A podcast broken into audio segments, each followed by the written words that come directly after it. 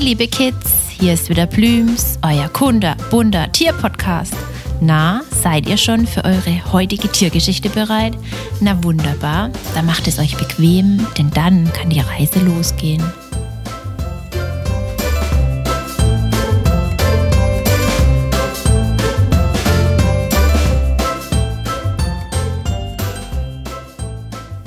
Wir haben schon viele Tiere kennengelernt, die zur Gesundheitspolizei in den Wäldern, auf den Feldern, im Dschungel, einfach überall, wo sie leben, dazugehören. Und heute lernen wir wohl die mit Abstand größten bzw. die bekanntesten kennen. Wisst ihr, wer sie sind? Ein kleiner Tipp. Sie schwingen durch die Lüfte. Es sind die Geier. Von ihnen gibt es in vielen Teilen der Welt, wie Europa, Afrika, Asien, Nord- und Südamerika, viele verschiedene Arten, wie zum Beispiel den Königsgeier, den Bartgeier, den Gänsegeier oder auch den Ohrengeier, um nur einige von ihnen zu nennen.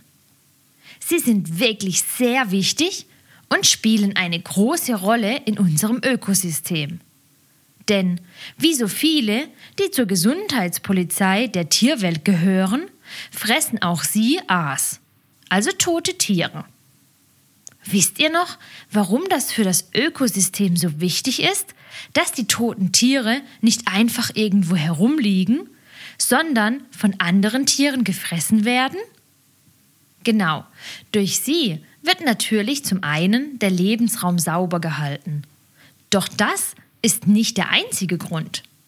Liegen die verstorbenen Tiere länger als nötig irgendwo herum, könnten sich dort verschiedene Krankheiten vermehren und andere Tiere mit diesen Krankheiten anstecken. So werden ganze Tierseuchen verhindert. Mutter Natur weiß einfach, wie ein perfektes Zusammenleben funktioniert. Aber stecken sich die Geier nicht an den Krankheiten auch an? Viele der Bakterien und Keime sind meist nur für die gleiche Tierart gefährlich. Deshalb ist es meist für die Geier nicht schlimm. Aber es hat noch einen anderen Vorteil. Durch die vielen Keime, welche an den Geiern haften, lassen die meisten Raubtiere die Finger von ihnen. Nicht, dass sie dann doch noch krank werden. Denn wer weiß, welches Tier der Geier vorher zum Mittagessen hatte. Die Geier unterscheiden sich etwas in ihrer Farbe, der Federn, des Schnabels oder dem Gesicht. Doch ein paar Dinge haben sie meistens alle gemeinsam. Ihr Kopf und ihr Hals haben meist keine oder nur sehr kurze Federn. Doch was für einen Vorteil könnte das haben, wenn man am Kopf und Hals keine Federn hat? Es hat mit ihrem Fressverhalten zu tun. Es ist ganz einfach. Ohne Federn lässt sich der Kopf und der Hals leichter nach der Nahrungsaufnahme, also nach dem Fressen, sauber halten. Und sie können die Essensreste leichter entfernen. Ihr Kopf mit dem Hals ragt aus einem Kragen oder einer Halskrause aus Federn hervor. Außerdem haben alle Geier richtig scharfe Krallen und Schnäbel. Die sind auch wichtig. Sie brauchen sie, um ihre Beute gut fressen zu können. Durch die scharfen Krallen und die starken Schnäbel können sie sich besser ein Stück ihrer Beute herausnehmen. Sollte doch mal kein totes Tier in der Nähe sein, schadet es auch nicht, die scharfen Krallen dafür einzusetzen, um kleine Beute zu fangen. Deshalb gehören sie auch zu der großen Familie der Greifvögel, von denen wir schon ein paar kennengelernt haben. Ansonsten sind Geier richtig stattliche Vögel. Sie haben einen breiten Körperbau und ziemlich große Flügel. Sie können gut mal eine Flügelspannweite von 2,90 Meter bis 3,10 Meter zusammenbekommen. Oh Mann, ist das groß! Vor allem, wenn man sich überlegt, dass die meisten circa einen Meter hoch werden. Wie groß seid ihr denn mittlerweile geworden? Seid ihr schon so groß wie die Geier? Wenn ja, überlegt mal zusammen mit euren Eltern oder Kindergärtnern oder Lehrern, wie viel breiter sie sind, wenn sie die Flügel spannen. Dazu könnt ihr gerne eure Arme ausbreiten. Na, wie viel fehlt euch bis zu den drei Metern der Geier? Die großen Vögel können ein stolzes Alter erreichen. Von 40 bis 60 Jahre ist fast alles drin. Während ihres Lebens leben sie am liebsten in offenen Landschaften wie Halbwüsten oder Steppen, aber auch in Gebirgen sind sie zu Hause. Die wenigsten von ihnen bevorzugen Wälder und Buschland. Dass sie zur Gesundheitspolizei gehören, haben wir vorher schon erfahren. Und glaubt uns, sie sind einer der wichtigsten Teile daran. Zum einen können Geier super gut riechen und sogar Aas aus großer Höhe unter Bäumen und Büschen erschnüffeln. Zum anderen können sie noch besser sehen. Sogar aus drei Kilometer Höhe können sie ein totes Tier auf dem Boden liegen sehen. Stellt euch das mal vor.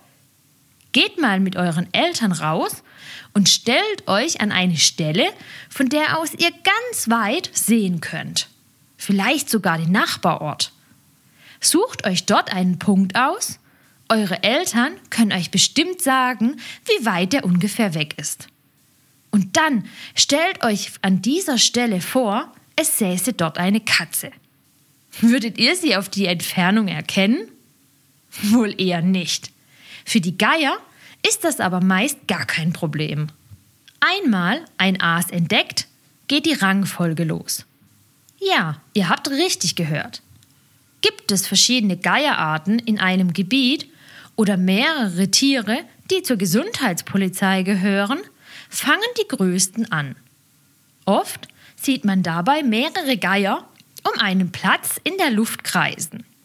Mit den anderen muss man aber kein Mitleid haben. Es ist nämlich Arbeitsteilung und jeder hat auch ein wenig andere Vorlieben, was man so am liebsten frisst.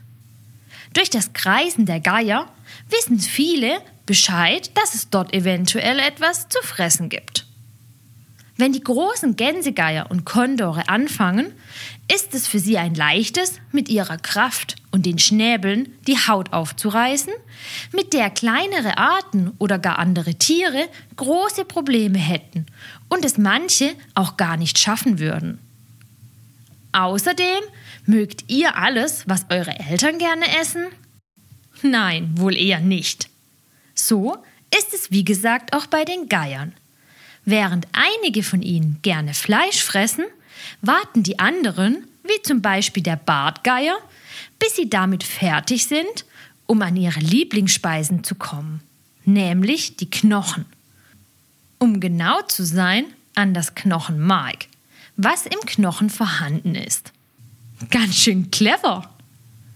Sie lassen andere die Arbeit machen. Doch nicht nur das ist clever. Geier sind auch sehr einfallsreich, wenn es darum geht, wie man an das Innere des Knochens kommt. Habt ihr eine Idee? Knochen sind, wie wir wissen, sehr hart. Vielleicht durch Aufbeißen? Geier haben zwar starke Schnäbel, aber dafür reicht es nicht. Nein, die Bartgeier nehmen einen Knochen in den Schnabel und fliegen 80 bis 100 Meter hoch. Aus dieser Höhe lassen sie dann den Knochen auf Felsen fallen. Dabei geht er kaputt und der Mittagstisch ist angerichtet. Geier leben sehr unterschiedlich. Manche in Kolonien, andere wiederum sind Einzelgänger.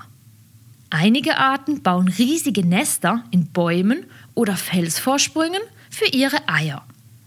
Wieder andere legen sie einfach in hohle Baumstümpfe, Felsen oder Höhlen ab. Die Majestätsvögel gibt es immer weniger bei uns auf der Erde, da sie auch davon betroffen sind, dass sie immer weniger Lebensräume zur Verfügung haben, in denen sie sich wohlfühlen. Zudem wird das Nahrungsangebot auch immer knapper. Und wenn sie etwas finden, kann es vorkommen, dass sie sich selbst durch Pestizide, welche wir Menschen gegen Schädlinge zum Beispiel auf den Feldern benutzen, oder andere Chemikalien, die durch uns in die Nahrung gelangen, vergiften. Umso wichtiger ist es wieder einmal, dass wir alle etwas für unsere Natur machen, sie schätzen und schützen.